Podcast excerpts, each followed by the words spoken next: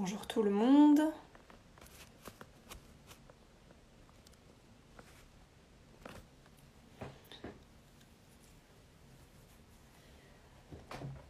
Alors, aujourd'hui, nous sommes en live avec Tom. Je vais attendre qu'il nous rejoigne.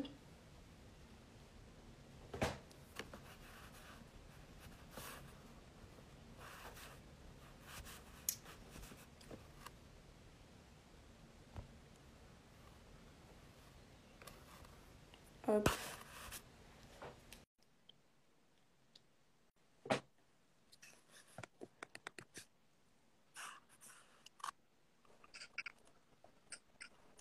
Hello, Hello.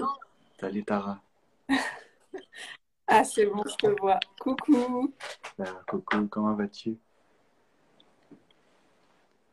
Ça va bien et toi? Ça va, ça va, ça va. Ravi d'être là. Depuis le temps qu'on sait une image sur ton visage. Oui, pareil pour moi. Tu es où là? T'es chez toi? Je suis, euh, oui, dans le, dans le 77, à côté de, à côté de la forêt de Fontainebleau. Comme je vous disais, là, euh, ouais, la connexion est parfois euh, surprenante. Ok.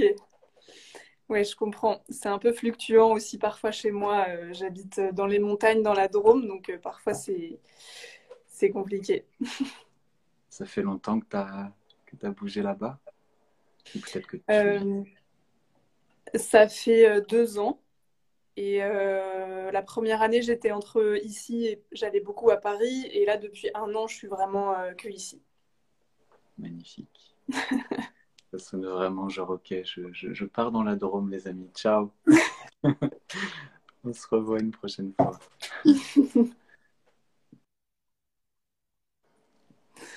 Eh ben, ça fait plaisir de te, de te, de te rencontrer aujourd'hui. On va parler de plein de choses et, euh, et plus précisément de la magie du chant, puisque c'est euh, ce que tu vas nous partager euh, au mois de mai. Donc j'en profite pour annoncer aux personnes qui sont là, pour, pour dire que le mois de mai va être un peu spécial sur Pawa parce que euh, on va le dédier au masculin sacré avec euh, uniquement des, des intervenants euh, donc euh, masculins dont tu fais partie, Tom. C'est super. Mm. C'est super. Je suis heureux de savoir qu'on est, on est plusieurs. Ouais. Heureux de savoir qu'on est plusieurs. Je ne sais pas quels sont les autres invités auxquels vous avez fait appel, mais j'ai hâte de les découvrir. C'est magnifique. Oui, non, tu n'es pas seule. Et c'est vrai que depuis le début du lancement de la plateforme, il y a beaucoup de femmes. Enfin, c'est essentiellement des femmes qui sont sur la plateforme. Et on avait très envie aussi de, d'amener de la diversité. Euh, donc euh, voilà, c'est un début avec ce premier mois de mai euh, là. Et puis j'espère qu'il y aura plein d'autres choses aussi à venir pour, euh, pour que ça parle au plus grand nombre et que euh, le plus de personnes puissent se reconnaître aussi dans les contenus qui sont sur la plateforme. C'est important. Alors du coup, euh, on se connaît pas, Tom, enfin on se connaît par personne interposée. Et du coup, je, voulais te demander, est-ce que tu peux te présenter, nous dire un petit peu plus sur ce que, ce- qui tu es, ce que tu fais. Euh, alors c'est une vaste question, donc tu peux l'aborder euh, vraiment comme tu veux. C'est très libre, tu nous dis euh, ce que tu as envie de nous partager aujourd'hui. Yes.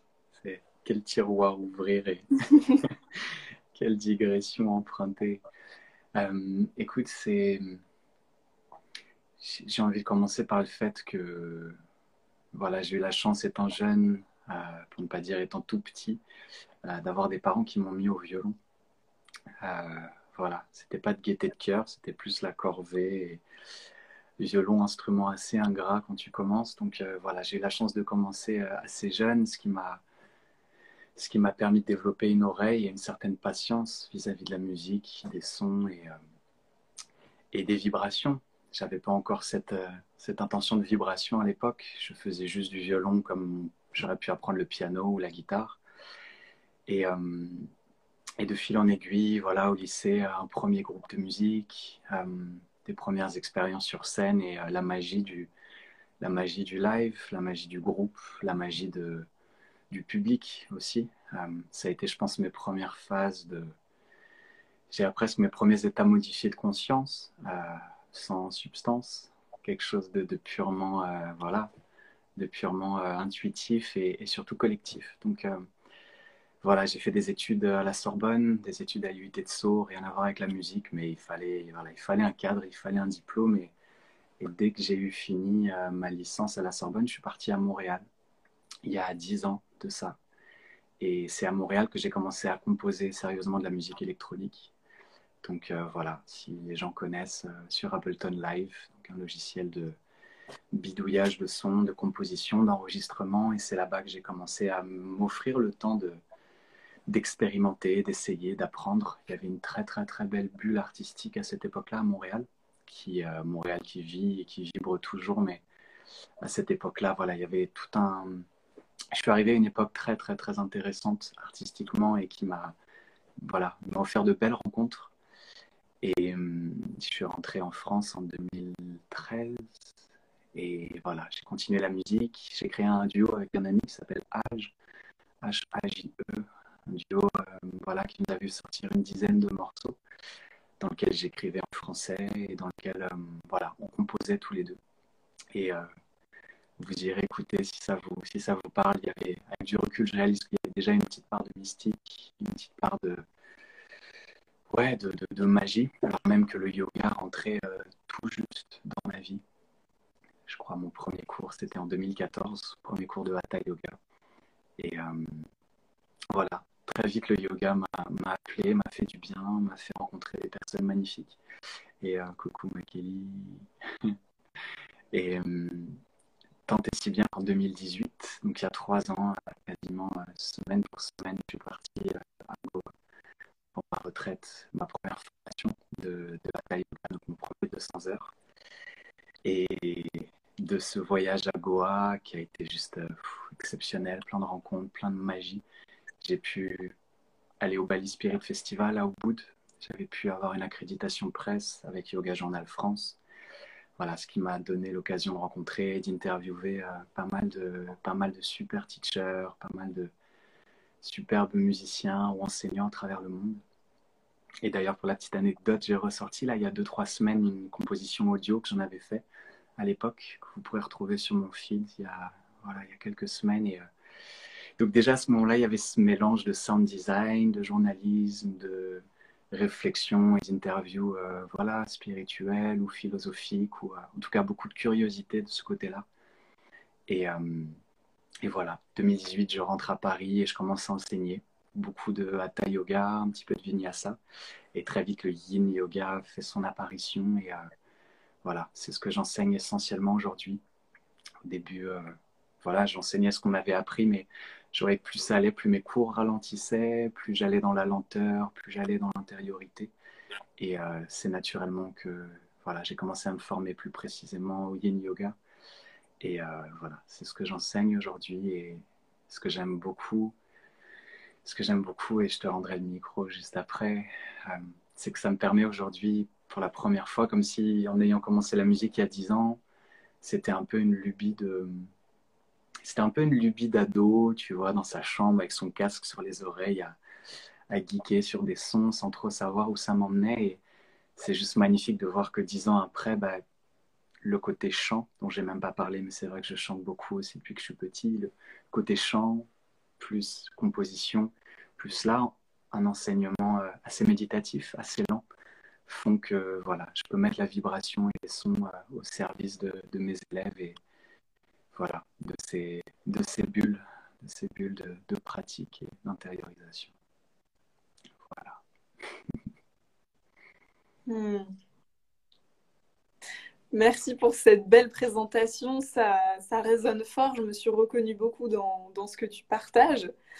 Euh, j'en profite pour faire un coucou à, Kelly. Je ne sais pas si elle est toujours là, que j'ai eu la chance d'interviewer aussi parce qu'elle a partagé un contenu euh, sur Pawa dernièrement et euh, que tu connais aussi bien. Et hum, je voulais aussi demander si vous nous entendez bien, parce que de mon côté, j'ai eu quelques petits, euh, euh, des petites coupures pendant l'intervention de Tom. Donc, je ne sais pas si c'est de ma connexion ou de la tienne ou des deux. Enfin, voilà, du coup, je voulais m'assurer que vous nous entendez bien. Si vous pouvez nous mettre un petit commentaire ou quelque chose. Tu m'entends bien, toi, Tom? Moi, je t'entends nickel. Ok, super. Moi aussi, là, je t'entends bien. Super. Ok, donc aujourd'hui, une vie qui se partage euh, entre yoga, musique. J'ai vu d'ailleurs le petit, euh, euh, le petit post que tu as fait sur Instagram en parlant de ce festival qui a lieu à Bali. je l'avais vu quand j'étais allée faire un petit tour là quelques jours sur, sur Instagram. Ça avait l'air d'être génial. Je ne sais pas combien vous étiez. Ça, donnait une impression de, foule quoi, autour du thème du yoga et ça devait être incroyable. Ouais, c'est c'est la fondatrice de Yoga Barn que les gens qui sont passés à, Bali ou à Ubud ont sûrement vu. Euh, donc Yoga Barn qui est un immense chala avec une, je sais pas, il doit y avoir entre 8 et 10 salles, 8 et 10 espaces. Et euh, du coup, elle a créé ce festival il y a quelques années. Et ouais, ça ramène quand même, euh, je dirais, un peu la crème de la crème de l'enseignement international, avec voilà, beaucoup de yoga, beaucoup de danse et de chant beaucoup de méditation. Il y a des pratiques qui commencent assez tôt le matin. Et ce que je trouve assez magnifique, c'est que ça, ça déroule jusqu'au petit matin parfois. Enfin, en tout cas, la première année, euh, ça avait déroulé jusqu'à 6 heures du mat, donc ça se transforme en. Voilà, je viens de là aussi, j'en ai pas parlé, mais la musique électronique, la house, la techno parisienne, euh, voilà, c'est des. Le Rex Club, le Social Club à l'époque, c'est. Je viens un petit peu de là musicalement. Euh, et c'est vrai que c'est magnifique de voir toute cette vibe qu'on appelle down tempo. Donc, cette musique house assez lente qui s'inspire beaucoup de sonorités chamaniques et euh, voilà, consonance un peu mystique. Euh, ça permet à la fois dans ce festival à des artistes euh, voilà, acoustiques et on va dire traditionnels de par le monde de venir jouer et en même temps à des artistes plus jeunes et plus électro de venir faire danser aussi tout un, tout un monde. Donc ouais, c'est très, très beau de voir tout ça venir en un seul espace. Hmm. Et euh, alors, tu en as un petit peu parlé, mais est-ce que tu peux euh, nous, dire un petit, nous en dire un petit peu plus sur, euh, bah, voilà, tu as décrit ton parcours, de la musique, ensuite tes études, et puis ensuite le yoga. comment tout ça se, se nourrit et, qu'est-ce que la musique a apporté au yoga dans ta pratique personnelle et puis dans ton travail, et puis inversement, qu'est-ce que le yoga a apporté à la musique, puisqu'aujourd'hui, tu, tu, pratiques euh, tout ça en même temps? Euh, bah, Il y a quand même un élément dont je ne vous ai pas parlé qui a été déclencheur et qui, je pense, va, répondre un peu à ta question. C'est en 2014, quand je rentrais de Montréal et j'ai fait la rencontre de Kamel, qui était avec du recul, je réalise mon premier à la fois coach vocal, mais aussi euh, grand frère spirituel, qui vient du gospel, qui vient euh, des sacred songs, plutôt de voilà d'Afrique noire ou de tradition plus d'église, et, et qui est algérien, donc il y a aussi toute cette euh, toute cette inspiration touareg musulmane et voilà chant sacré, voilà. C'est un, un ami, un grand bonhomme qui, qui, qui regroupe, voilà, je trouve, plusieurs dimensions, plusieurs, euh, plusieurs dimensions. Et tout ça pour dire qu'un jour, il m'a proposé de m'offrir un cours, un coaching, voilà, une initiation à son enseignement du chant. Et euh, il m'a fait m'allonger sur le dos. Il m'a juste fait pour la première fois de ma vie poser une main sur le ventre, l'autre sur le cœur.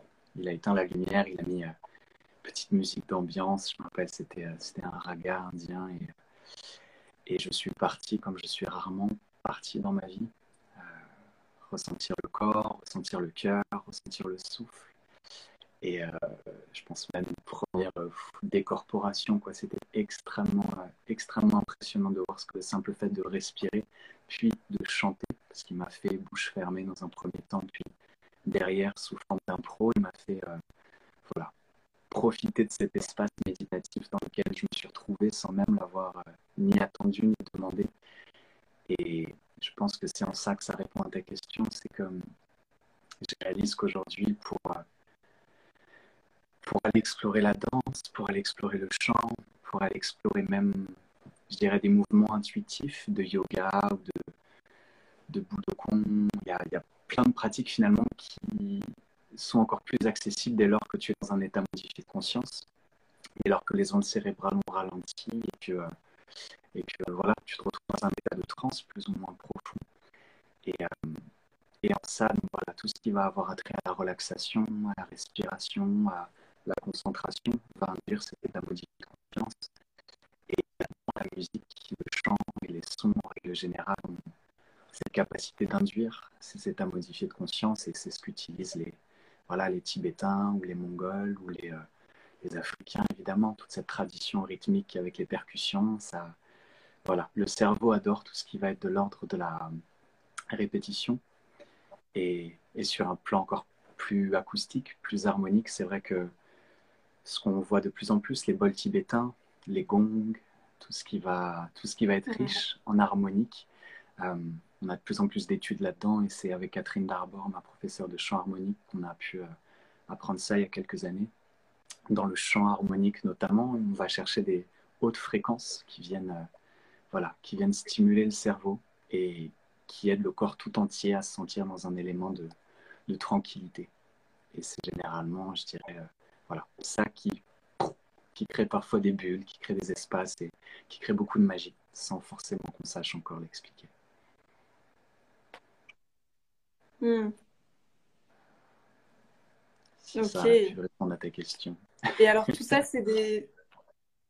Ouais, ouais, ouais, complètement. Mais du coup, euh, alors tu t'es formé euh, à une forme de yoga plutôt traditionnelle, si je comprends bien, le hatha yoga en Inde et, et d'autres formes de yoga. Mais du coup, aujourd'hui, ce que tu pratiques, est-ce que tu as euh, fait un peu ta, propre sauce euh, avec tout ce que tu as étudié, avec euh, justement ces recherches autour des sons, de la voix Voilà, quelle est la, forme de yoga que tu enseignes? Et qu'est-ce que voilà, qu'est-ce qu'il y a dans, dans ta pratique aujourd'hui? Donc la forme de yoga que j'enseigne avec le plus de, le plus de plaisir et le plus d'évidence. Donc c'est le yin yoga, comme je te disais. Et, euh, et c'est chouette parce que plus ça va, plus je me permets de chanter, plus je me permets de jouer dans ces, dans ces mm. classes et dans ces pratiques.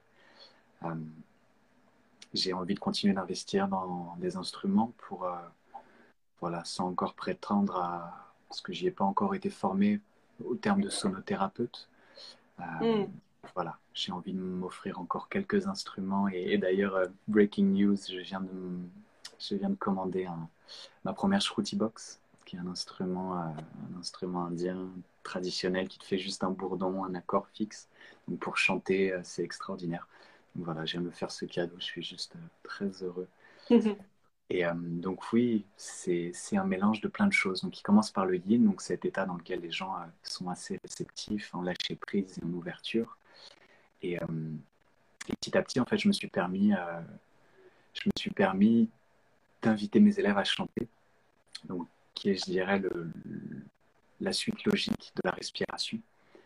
Et ça rejoint du coup ce que j'ai proposé pour, pour ce premier atelier de 90 minutes, qui est ce, mélange de relaxation, de respiration, de yin yoga et qui, dans certaines postures, euh, voilà, déjà invite au chant. Donc, beaucoup de chant des voyelles, qui est cette pratique aussi simple que magique, qui consiste à chanter, chanter, chanter toujours la même, toujours la même voyelle sur une même note où on peut monter, on peut descendre, on peut faire varier la hauteur de la note, mais euh, voilà, chaque voyelle aura une forme de bouche qui lui est propre évidemment, et avec celle-ci des harmoniques, et donc des parties du corps qui vont être plus ou moins mises en résonance. Et si à ça, on vient ajouter l'intention, donc euh, je peux donner ici l'exemple, je commence souvent par le OU, OU, qui vient stimuler généralement des, résonateurs et des parties osseuses un peu plus basses au niveau du bassin et des lombaires. Bah, très souvent, j'invite à une intention d'ancrage, d'atterrissage, d'enracinement pour vraiment arriver dans le corps et, et dans la matière. Et, du où on peut monter vers le A. Le A que j'invite souvent à les visualiser dans le cœur, avec cette idée d'ouverture, d'espace et de grandeur, avec même le fait que, avec la voyelle A, la bouche est grande ouverte. Et, euh, bien souvent, je finis cette remontée par le I, avec cette idée de verticalité, le I qui, lorsqu'on va chercher un beau sourire, ramène beaucoup d'harmoniques plus aigus, beaucoup dans le masque, comme on dit euh, en technique vocale, des résonateurs qui stimulent un peu plus. Euh, on pourrait parler du troisième œil, de l'hypophyse, et voilà, de choses un peu plus, voilà, un peu plus cosmiques, je dirais.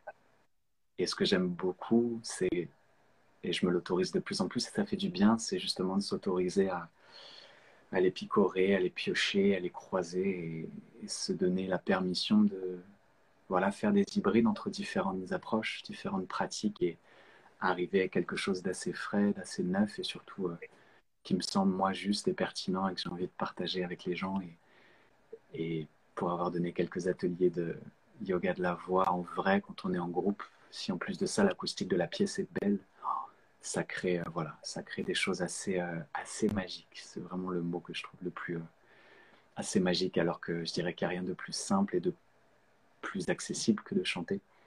Et c'est en tout cas ce que j'essaie mm. autant que possible de communiquer. C'est pas besoin de technique vocale, pas besoin d'avoir cinq années de solfège derrière soi, pas besoin de, voilà, de, de grands prérequis, justement.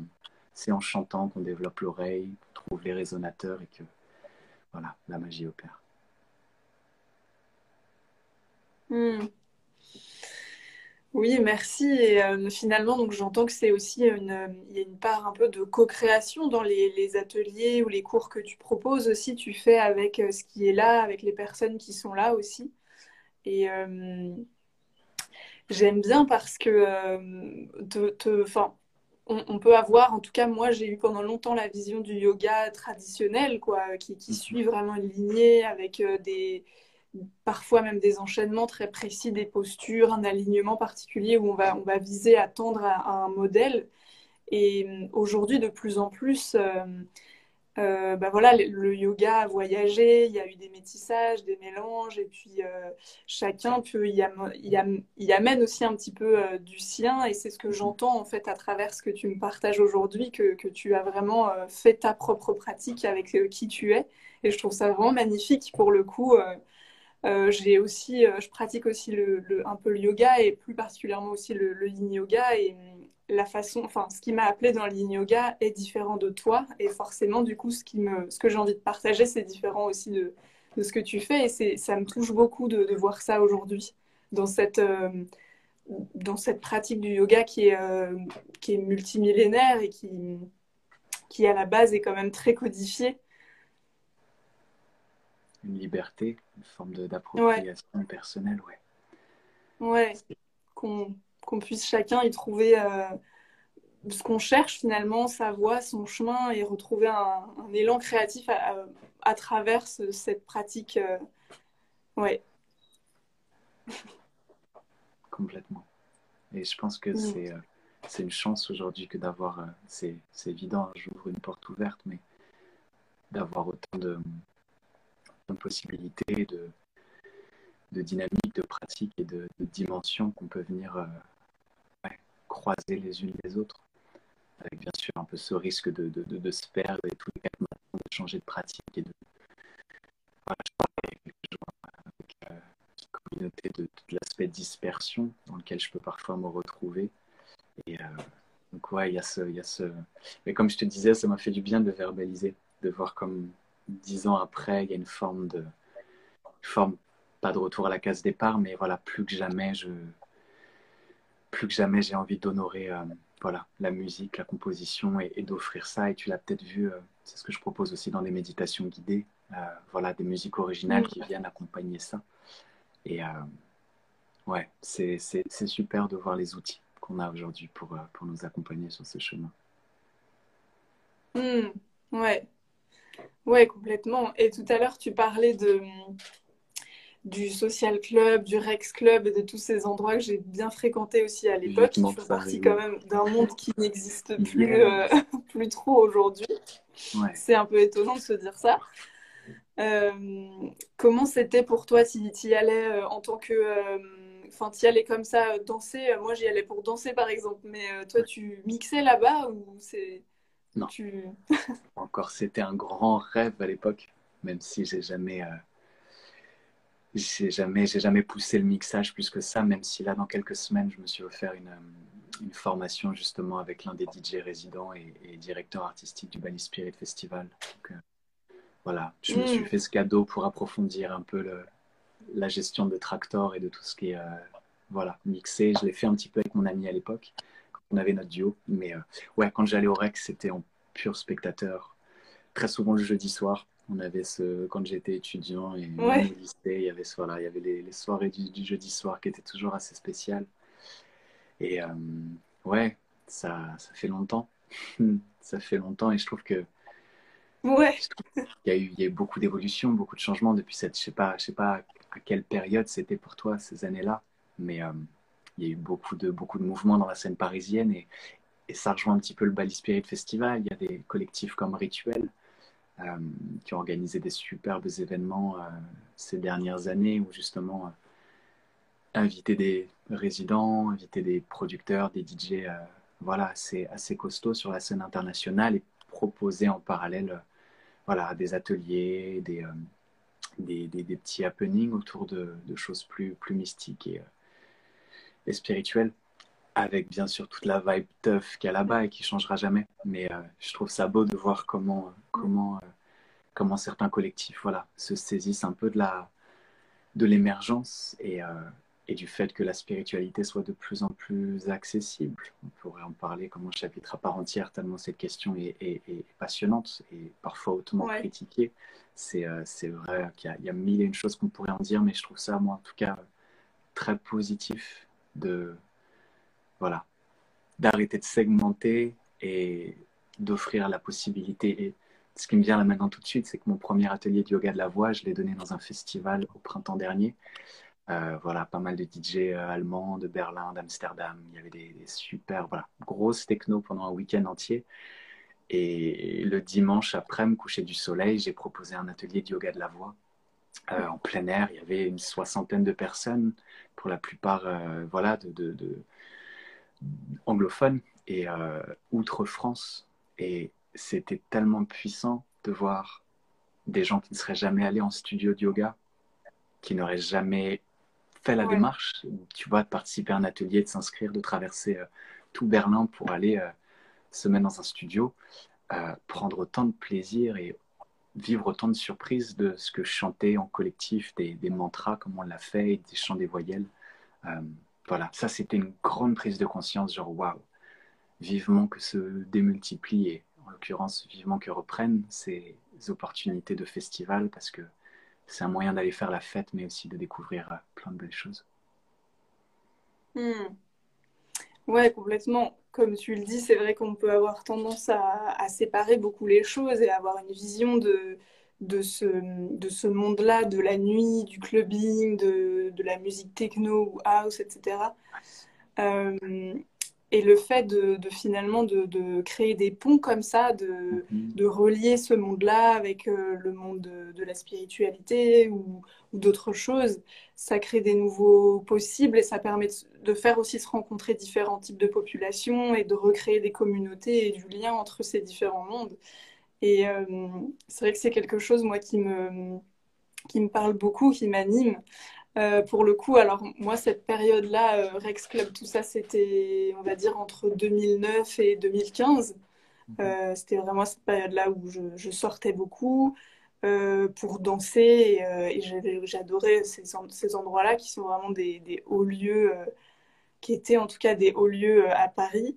Euh, et aujourd'hui, ça me fait bizarre de me dire, alors bon, maintenant je suis, partie, je fais d'autres choses, mais je me dis comment aurait été euh, ma jeunesse, parce que moi c'était pendant mes années étu- d'étudiante, euh, comment ça aurait été si j'avais pas eu ces espaces-là pour m'exprimer, parce que au-delà de l'envie de retrouver mes amis, de danser, de faire la fête, il y avait vraiment ce besoin de ces espaces-là d'expression que permettent les clubs et les, les, lieux euh, voilà, où on entend de la musique et où on peut danser. Et, euh, et c'est vrai qu'aujourd'hui, je pense aux étudiants et aux personnes qui font leurs études, qui ont 18-20 ans et qui sont privées de ces endroits-là. Et je... Ouais, ça m'a, sauté aux yeux, en fait. C'était pendant le deuxième confinement, je crois, parce que euh, voilà, le gouvernement nous a annoncé... la fermeture des lieux non essentiels. Et ça m'a vraiment questionné. Je me suis dit, mais en fait, qu'est-ce qu'est-ce que ça veut dire essentiel? Déjà, c'est hyper personnel, c'est très subjectif. Et en tout cas, pour moi, ces lieux-là, ils sont essentiels à la vie, quoi. Ces lieux qui sont fermés là depuis un an, tous, tous, ces clubs, pour moi, ils sont essentiels à la vie.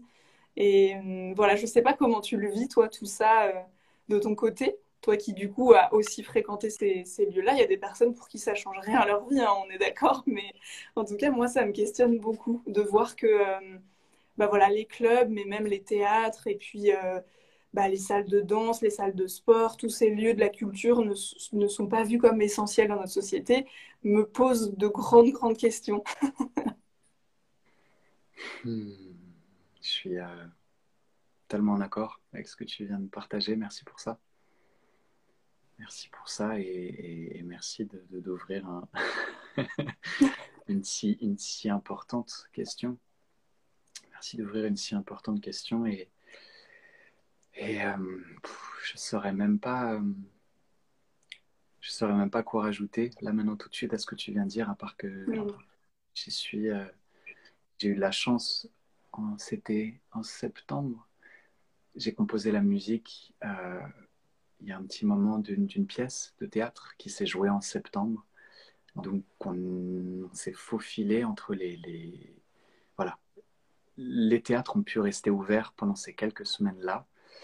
Et même à ce moment-là, il était question que les comédiens euh, aient un masque en plexiglas sur le visage. Et heureusement, je sais plus, ça a été qu'on a pu, on a pu, la pièce a pu être maintenue.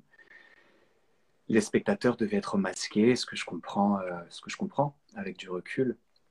Et, euh, et c'est vrai que je l'ai pas éprouvé dans ma chair, ce que la fermeture du théâtre à ce moment-là est j'ai envie de dire, l'anéantissement d'un aboutissement de préparation, de création, de résidence pendant tout l'été pour mettre à bien cette pièce de théâtre et la jouer avec six comédiens au plateau. Euh, c'est, j'ai pas de mots. J'ai pas de mots pour euh, ni pour comprendre, ni pour expliquer, ni pour évidemment euh, je vais, je vais, je vais partir d'un coup d'un seul, hein, mais j'ai écouté hier l'interview de Juan Branco sur Sud Radio, qui, heureusement qu'il revient, heureusement que voilà, des médias encore l'invitent, parce que c'est quelqu'un à l'écouter, c'est quelqu'un de notre génération et, et qui soulève des vraies questions sans tomber dans des polémiques autour de autour de la crise actuelle. Il soulève des questions euh, voilà, d'ordre économique et, euh, et d'ordre finalement. Euh, d'ordre finalement structurel de qui est important, qui ne l'est pas, qui a droit aux aides et qui n'y a pas droit, qui est-ce qu'on vient accompagner dans cette crise et qui est-ce qu'on laisse livrer à lui-même? Et il disait finalement, il a sorti juste après la crise des Gilets jaunes, une, la crise, le mouvement des Gilets jaunes, il a sorti un bouquin extraordinaire qui s'appelle Crépuscule, dont tu as peut-être entendu parler, peut-être même que tu l'as lu, mais il expliquait qu'il avait fait 100 000 ventes de ce bouquin et donc cette année-là, en 2019, 2020, il a, 2019, il avait eu des revenus. Il avait déjà prévu de réinvestir dans, voilà, dans des, il défend plein de gens gratuitement, bref. Mais donc, il disait, moi, si j'avais, en fait, j'ai fait des hauts revenus en 2019. Du coup, en 2020, on m'a proposé par défaut de une grosse indemnité. Alors qu'il disait, mais c'est pas moi qui en ai besoin, j'ai fait de l'argent en 2019, aller aider les étudiants, aller aider les, les, les, les chômeurs, aller aider les précaires, aller aider euh, les, pigistes qui n'ont plus de quoi travailler aujourd'hui. Et, et il dit non, on, renouvelle finalement un cycle d'acquis et, de privilèges, comme il en parle souvent. Et voilà, tu as raison. Qu'est-ce qui est, ta question est, tellement importante. Qu'est-ce qui est vital? Qu'est-ce qui est euh, essentiel? Et surtout essentiel à quoi? Essentiel à la vie, essentiel à la survie, essentiel à maintenir un système déjà en place Ou est-ce que, voilà, parce que tu as raison, c'est dans les théâtres, c'est dans les cinémas, c'est dans les festivals, c'est dans les les regroupements, qu'il y a du débat, qu'il y a de l'échange, qu'il y a de la co-création et que, que, les choses euh, peuvent avancer. Donc, euh, ouais, vaste sujet. vaste sujet. Merci pour cette perche. Euh, c'est tellement précieux de pouvoir partager aussi sur des choses voilà, très concrètes et très réelles. Et très... C'est ce qu'on pourrait parfois reprocher un peu à ce monde spirituel qui est parfois un peu hors sol et qui peut être, qui peut être critiqué de, de, de privilèges quelqu'un qui mm. peut se poser des questions d'ordre spirituel ou d'évolution. C'est quand même quelqu'un qui a la base de sa pyramide de Maslow qui est, qui est assurée, quoi, qui n'a pas de problème pour survivre, qui n'a pas de problème pour se loger. Et, c'est, voilà, j'écoute, j'espère du fond de mon cœur que, que ce sont des choses qui vont s'équilibrer, qu'on sortira de cette crise et de cette.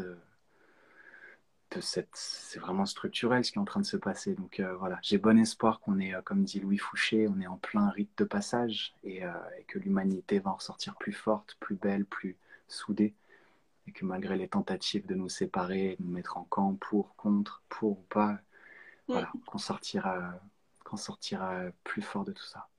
Ouais, merci. Mm, ça fait du bien euh, d'en parler, mais en tout cas, c'est vraiment des questions qui m'animent beaucoup. Et, euh, et oui, c'est toujours pour moi hyper important d'en parler, encore plus ici euh, sur cette chaîne Pawa. Et, euh, et ouais, c'est à nous, je pense, de créer aussi ces espaces-là, de les recréer, de les réinventer pour, euh, pour continuer à faire vivre, euh, bah, justement, comme tu le dis, quoi, à la fois cette, ces espaces d'expression, de, de musique, de créativité, de culture, couplés à la spiritualité, parce que pour moi, de toute façon, ça, il a pas de, c'est pas séparé, en fait, c'est on parle de la même chose, quoi. Donc, en ça, en ça, merci beaucoup pour, pour tout ça. Merci à toi, merci à vous pour ce que vous faites. Mm. Vous proposez un contenu aussi intéressant, aussi riche et aussi varié. D'autant plus que les mecs s'y mettent, alors euh, ouais. on arrive, les amis, on arrive. Ouais, c'est ça, c'est cool. Et d'ailleurs, en parlant du coup euh, de mecs, si tu peux nous introduire un petit peu à ce thème, puisque tu es le premier homme que j'interviewe pour euh, le, le, mois du masculin, c'est quoi pour toi le masculin sacré? C'est quoi pour moi le masculin sacré? Bah, qui me vient tout de suite, et j'y travaille, c'est vrai qu'on a j'ai cette idée du yang comme étant l'énergie et la dynamique active, concrète, qui, qui passe à l'action, qui matérialise des choses qui pourraient venir d'une dimension plus yin, plus intérieure, plus, euh, plus féminine, de l'ordre de l'intuition, de l'ordre de la canalisation.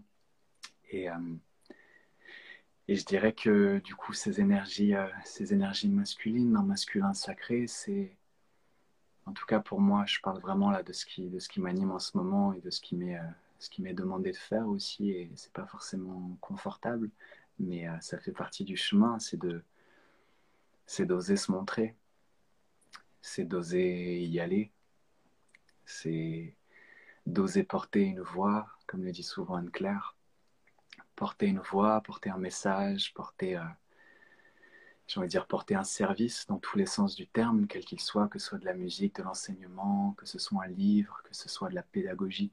C'est, euh, je pense, oser s'incarner pleinement et euh, prendre le risque de déplaire. C'est ça aussi que je travaille à titre personnel. Le, mythe de, ça va plaire à tout le monde, non, c'est pas possible. Et donc ça demande une forme de, ouais, de confiance, de courage, de résilience et de, de foi aussi, à se dire j'ose incarner, j'ose faire, j'ose partager. Et euh, ouais, porter une voix juste et, euh, équilibrée. Je dirais que c'est ça pour moi aujourd'hui, le, masculin sacré. Hmm. Merci. Merci à toi, Tara. Je peux te demander à toi ce que c'est? Même si, euh, petit spoiler, on, va laisser les autres garçons répondre dans les prochains jours, mais je serais curieux d'avoir ton ressenti là-dessus. Hmm. Oui.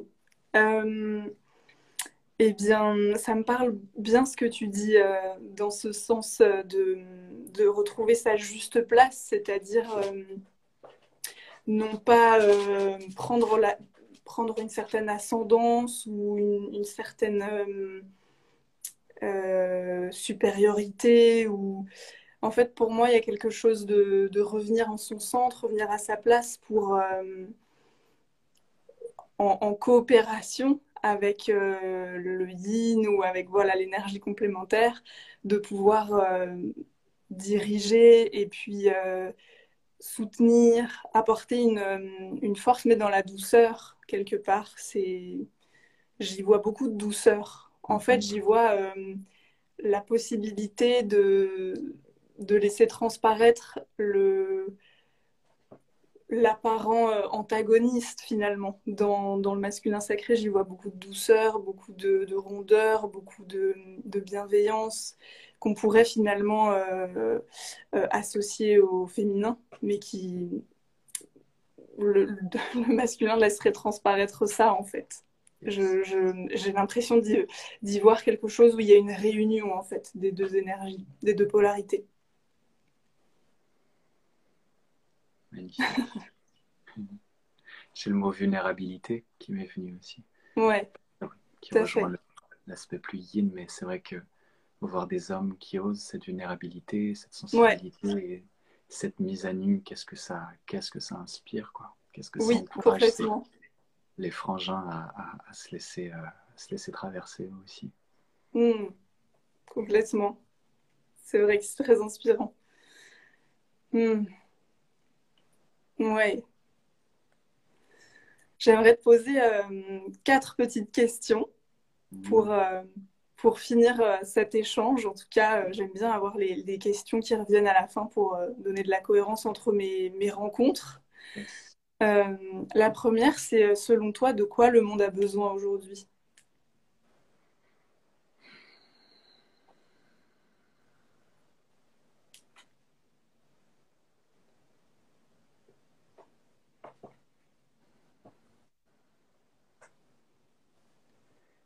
Le mot qui remonte, vulnérabilité à nouveau. Vulnérabilité et, l'imperfection qui va avec. Se dire que c'est OK. on, est, on, est, humain et, ça va aller. Merci pour, euh, pour ce partage. Ça me, ça me parle beaucoup parce que euh, ces derniers temps, j'ai eu beaucoup de de comment dire, je sais même pas comment le qualifier, mais des moments un peu de de grande tristesse, de grand euh, de chaos intérieur comme ça, avec beaucoup de fatigue, de la tristesse et des un peu envie de baisser les bras et de perdre espoir et des idées noires même, enfin bref, des choses vraiment un chaos très présent à l'intérieur. Et je sais que je suis pas la seule à vivre ça, on est on est nombreux et c'est euh, en lien avec la situation, bien sûr.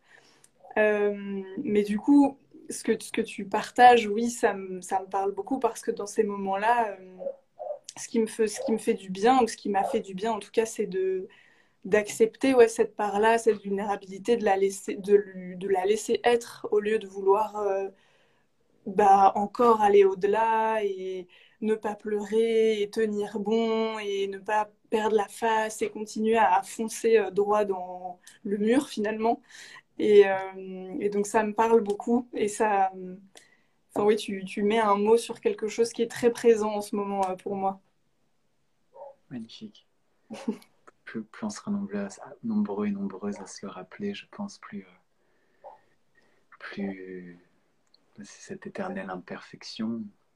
Et, et surtout, je l'ai beaucoup vu passer ces derniers jours, et notamment euh, par Sad, Sad Simone, je ne sais jamais son nom, euh, un, master spirituel, on pourrait le dire, mais, totalement euh, contemporain, homosexuel, très beau, très efféminé avec des bouclettes. Je crois que c'est Sad Simone. Bref, il disait, mais ce, ce feel good, et j'en avais déjà parlé avec Beata à une époque, ce, cette illusion du feel good qu'on peut retrouver euh, dans l'enseignement et dans une certaine mesure c'est super intéressant tout ce qui va être euh, tes pensées créent ta réalité tout ce qui va être de l'ordre de la méthode Coué et voilà le travail de Joe Dispenza et mm.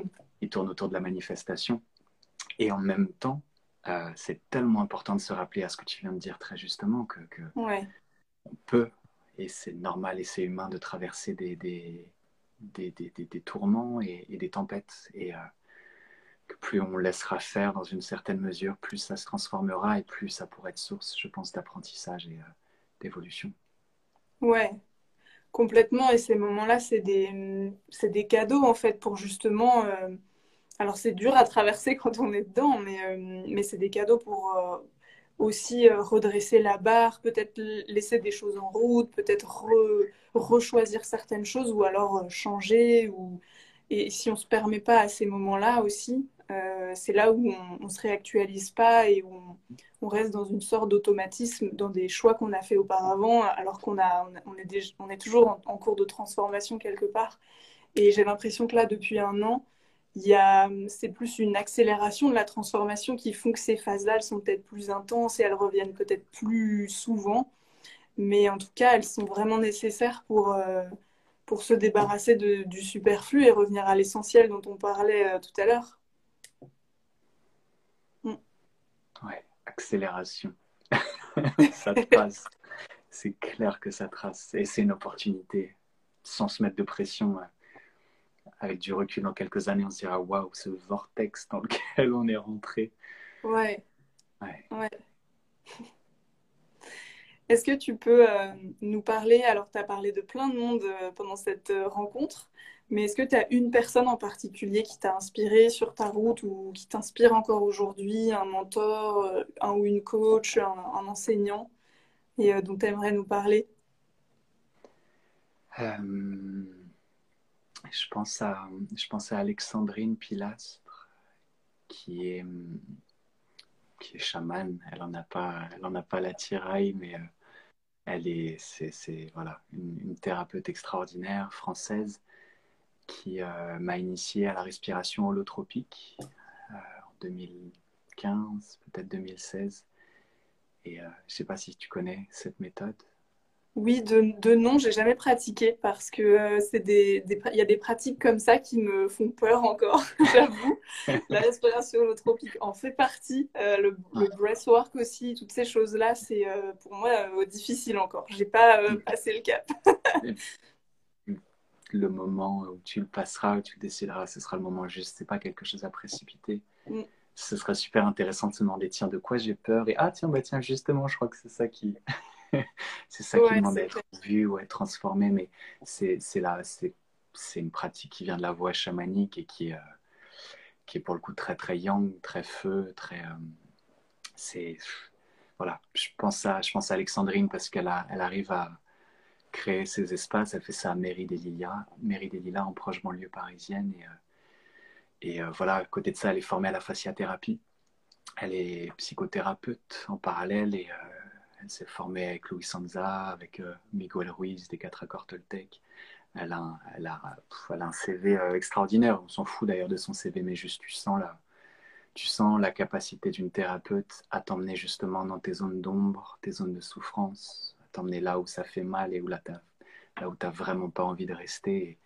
Et, justement, par le toucher, par la fascia, elle arrive à, elle arrive à remettre du, du, moelleux, comme elle le dit souvent. Là, je commence un nouveau cycle de formation avec elle programme qui s'appelle la ressource sensorielle et voilà, comment par le toucher, euh, remettre de la présence et de l'éprouver dans le corps et dans ce qui pourrait euh, être douloureux.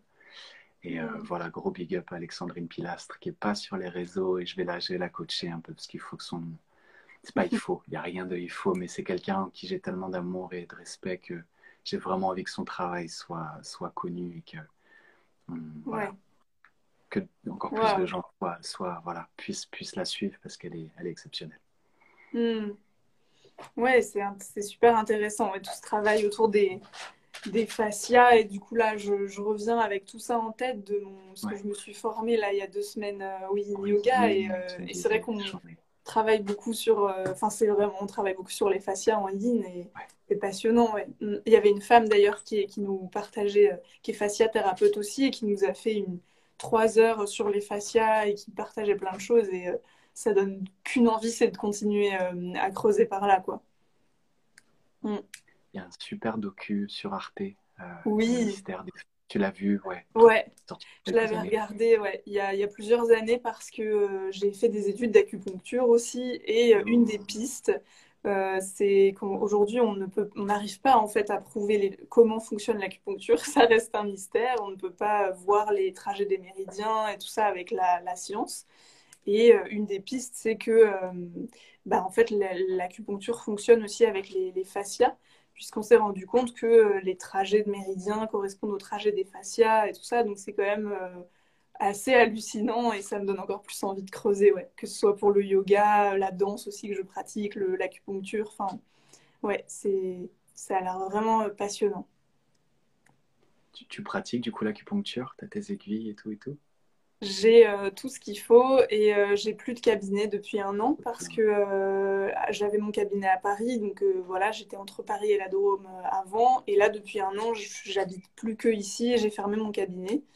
Et donc pour le moment, non, je pratique plus. Mais peut-être que je vais reprendre un jour, je sais pas trop.